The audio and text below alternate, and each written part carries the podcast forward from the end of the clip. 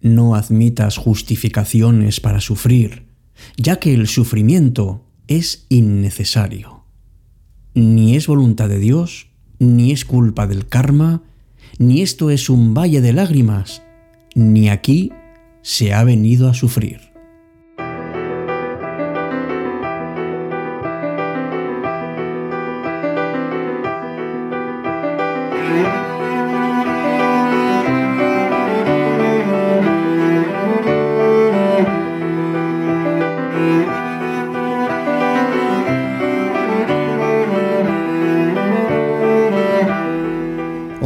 Muy buenas noches. Pues ya lo sabes, que sufrir es una situación que nos consume demasiado, que nos quita energía, que nos arranca nuestra autoestima. ¿Y qué es lo que nos aporta a cambio? Pues prácticamente nada. Y hablo especialmente del sufrimiento que es totalmente inútil y que es el que viene de dejar todos nuestros asuntos pendientes de solución y nuestra vida y nuestro destino en manos de eso de esperar a que las cosas cambien o pasen cuando por sí mismas no lo van a hacer. Sufrir por una situación es el precio de no haber luchado antes por ella. Esa irresponsabilidad de nuestra propia vida es justamente es una de las mayores fuentes de crecimiento.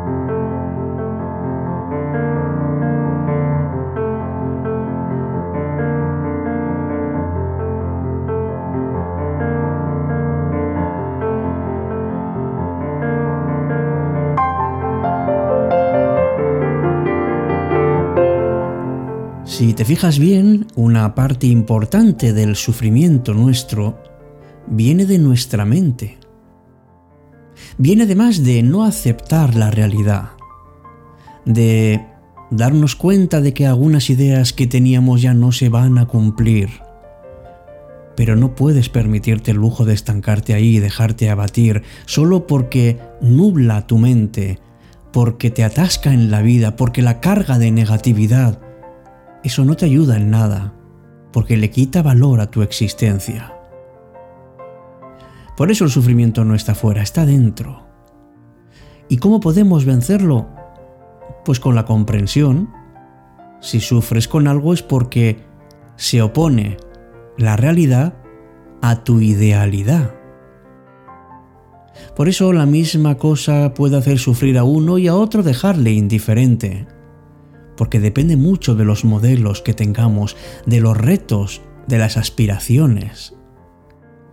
Echar la culpa a otros es un mecanismo de defensa, evidentemente, pero es una mentira. Y esto sí que no ayuda.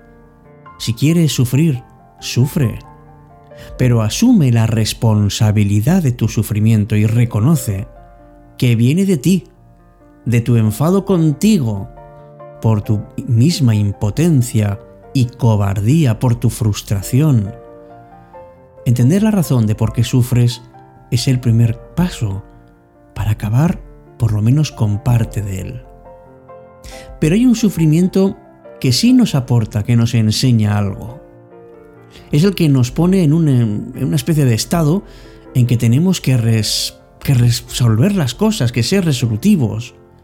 Y a veces se utiliza el sufrimiento como chantaje para que los demás se fijen en nosotros y nos presten atención. Pero es una actitud cobarde y además es cruel. Ser desgraciado para comprar a otro la conmiseración, esto es rastrero y es autodestructivo. Por eso nunca hay que perder de vista que todos hemos sufrido, sufrimos o vamos a sufrir por algo. Lo que hace falta es tiempo para que alcancemos una forma de entender la vida que no nos afecte la insatisfacción o porque las cosas no ocurran del modo en que nos gustaría. Estamos hartos de sufrir, eso es lo que decimos. Pero hay poca gente que se enfrenta realmente a la raíz de su sufrimiento y que decida de verdad hacer todo lo posible por resolverlo. Lo habitual es querer conocer la causa de por qué sufrimos.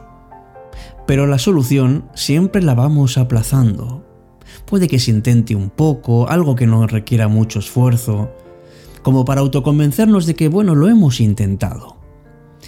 O decir, bueno, yo sí quiero, pero no estoy preparado, lo haré más adelante, no tengo ahora fuerzas, mm, quiero, pero no estoy muy seguro. Es como un paciente que necesita operarse, pero no quiere hacerlo.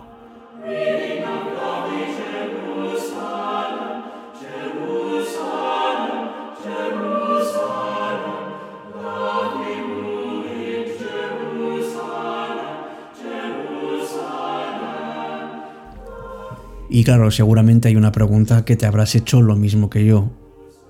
Oye, ¿para, para dejar de sufrir hay que sufrir? Pues parece ser que sí.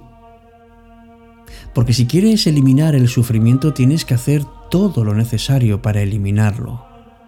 Por ejemplo, si sufres por la muerte de un ser querido, tienes que darte cuenta claramente de que no sufres porque ya no está, sino por el vacío que te deja. Sufres porque cuando estaba en vida te aportaba una enorme cantidad de amor o cubría un hueco en tus sentimientos que ya no lo va a hacer. Tienes miedo y por otra parte pena por ese vacío y esto es lo que te provoca el sufrimiento. Pues no eches la culpa a nadie. Debes centrarte en ti, porque ahí está el sufrimiento. La Madre Teresa de Calcuta lo escribió lo escribió de maravilla. Dijo, nuestros sufrimientos son caricias bondadosas de Dios, llamándonos para que nos volvamos a Él y para hacernos reconocer que no somos nosotros los que controlamos nuestras vidas, sino que es Dios quien tiene el control y podemos confiar plenamente en Él. Es muy difícil admitir esto, muy difícil porque las experiencias desagradables de tu vida, fíjate bien a qué te han afectado y normalmente afectan únicamente al propio yo, porque no te afectan al alma ni a tu esencia. Y casi todas las veces que has ido avanzando a partir de estas experiencias en las que el sufrimiento ha sido tan importante, casi siempre ha sido por ti, porque no te conformas con lo que está pasando. El destino, el karma o nuestro propio ser parece que nos hacen pasar por situaciones desagradables para que aprendamos a enfrentarnos a la realidad y no seguir en un estado apático, sin evolucionar. Al principio del camino, y solamente cuando empezamos a caminar, es necesario que exista el sufrimiento para que se ponga en marcha ese mecanismo que nos empuja a despertar a la vida y que nos haga además tener la necesidad de descubrirnos a nosotros mismos. Pero esto solo es un motor de arranque. No podemos quedarnos en él. Es más, tenemos que abandonar esta fase lo antes posible. Porque es verdad que el sufrimiento es enseñanza, pero también es verdad que uno puede aprender desde la alegría del descubrirse y del quererse. No caigas en la creencia de que este mundo es todo dolor y que solo se aprende del dolor. Es verdad que se aprende de él, pero se alimenta de gente que se convierte en seguidores del dolor y hay otros medios igualmente eficaces o incluso más, pero más bonitos. La vida es muy bella y la hace grande, que nosotros sonriamos y nos sintamos felices.